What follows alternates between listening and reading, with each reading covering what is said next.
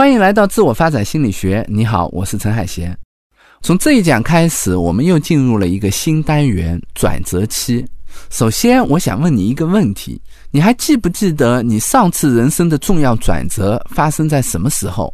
那时候你是刚走出校园，到一个陌生的公司上班，还是放弃了别人觉得不错的工作，开始了新的职业探索？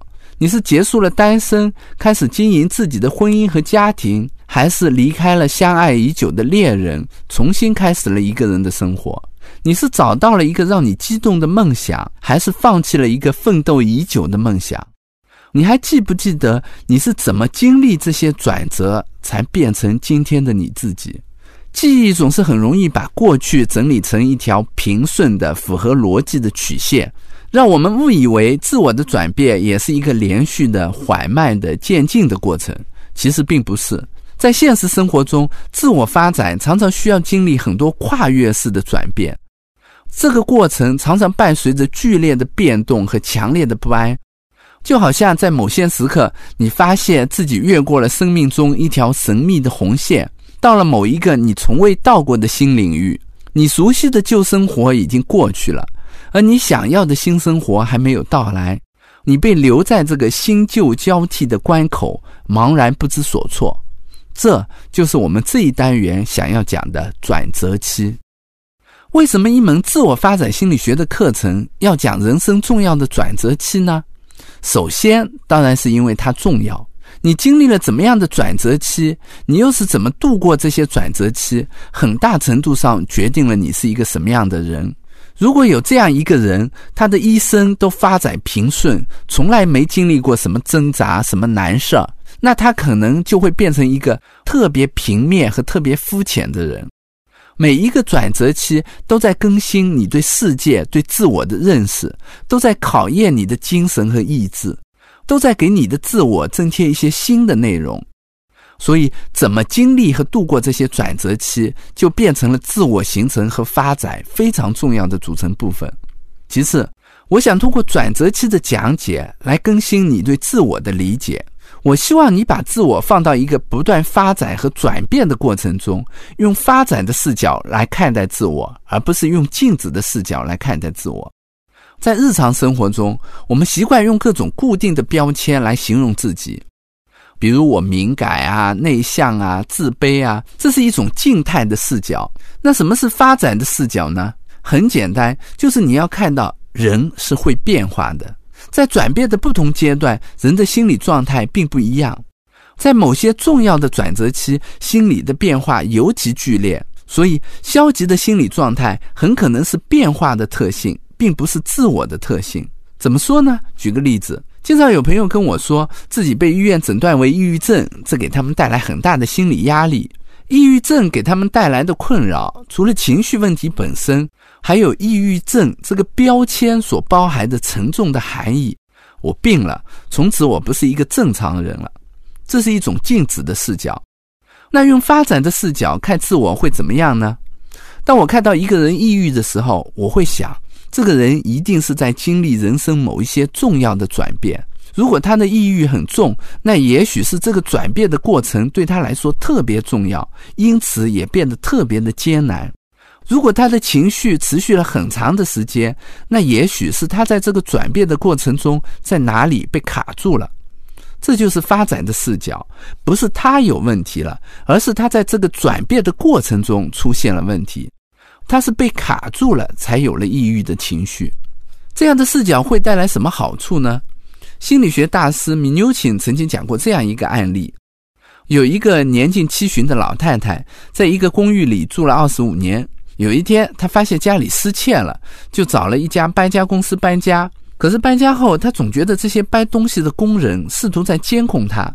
他们故意把贵重的东西放错地方，弄丢，还在他新家的家具上留下邪恶的标记、密码。其实这是搬家公司给家具做的标记。当他外出的时候，人们就跟踪他，还相互发暗号。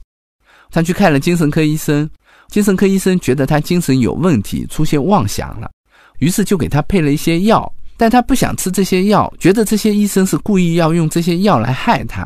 于是他找到了另一个心理咨询师。这个心理咨询师倒没有提精神有问题的事儿，只是跟他解释说，你现在处于一个很特殊的时期，你失去了原来的壳，你以前的家，你以前熟悉的物件、熟悉的街坊和邻居，现在你就像脱壳的甲壳动物一样，很容易受伤。只有等新壳长出来才会好转。咨询师就跟他讨论怎么缩短长出新壳所需要的时间，他们一起想了很多办法。比如说，把新房子装饰的跟原来的公寓很像，让他的生活变得更规律一些。咨询师还建议他不应该期望两个星期就能到新的地方交到朋友，因为这不符合新壳生长的规律。他应当去拜访老朋友，但为了不给朋友和家人造成负担，他应该不要叙述他疑神疑鬼的经历。如果有人打听，就说那只是糊涂而且容易害怕的老年人的问题。当然，精神科医生做出诊断有他的依据，有些情况下精神分裂也确实需要吃药。可是，在这个老太太的案例里，心理咨询师那个心壳的比喻，就把她的情绪放到了自我发展的进程中来理解。一个孤独的老太太需要的不是一个类似妄想这样的标签，而是希望和出路。而关于坏壳这样的隐喻，就帮助他找到了这样的出路。这就是用发展的眼光来看自我的好处。这个坏壳的比喻会特别自然的让我们重新思考自我发展。这也就是我要讲的转折期的第三个意义：更新你对自我发展的理解。在咨询中，我也经常会对我的来访者说，人就像某些动物一样，长大到一定程度，他们就需要把原来的壳脱掉。这个脱壳的过程是很痛苦的，那他们为什么要脱壳呢？因为这个旧壳已经限制了他们。如果他们一直背着这个旧壳，就没有办法继续生长。我会说，你可以把这个旧壳理解为是旧的工作、旧的关系、旧的习惯，而自我的发展也需要经历很多次这样的脱壳，这同样会给我们带来痛苦和迷茫。但这不是自我的问题，它恰恰是自我发展需要经历的历程。在这里，我们一起来回顾一下前面的课程。课程第一单元所理解的自我发展，是通过新行为创造新经验的过程；第二单元所理解的自我发展，是通过接触现实创造新思维的过程；第三单元所理解的自我发展，是通过分清你的、我的来建构新关系的过程。在这一单元的转折期，我们所理解的自我发展是通过自我的打碎和重构，从旧阶段过渡到新阶段的过程。这个阶段的变化常常孕育着新经验、新思维、新关系的产生。它是转变的综合，也常常伴随着更强烈的情绪波动，会持续更长的时间。它不是一种发展的量变，而是一种发展的质变。怎么理解这种质变呢？蝌蚪会慢慢长大，这是一种量变。可是有一天，蝌蚪脱去尾巴变成青蛙，这就是一种质变了。虽然青蛙也是从蝌蚪发展来的，但青蛙不是长大了的蝌蚪。同样，也许你每天在工作中也会接触一些新的东西。偶尔也会想，是不是去创业会更好啊？或者你在关系中也会跟爱人闹闹情绪，有时候也会怀疑是不是彼此不合适。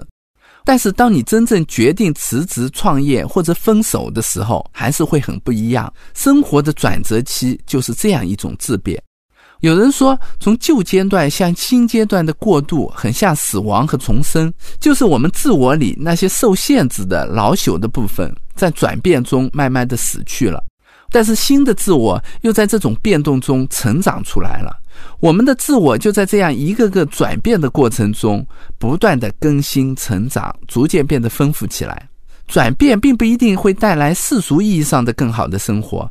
有些人会安慰你说，失恋啦，你会找到更好的伴侣啊；辞职啦，你会找到更好的事业。如果你运气好，这也是经常会发生的事儿。但是如果从这个角度来理解转变和转折，那就太功利了。转变的本质不是外在的新旧更替，而是自我重构的过程。如果我们顺利度过了这个阶段，完成了自我的重构，我们的心里就会生出一些智慧，我们会变得更有深度，也更复杂。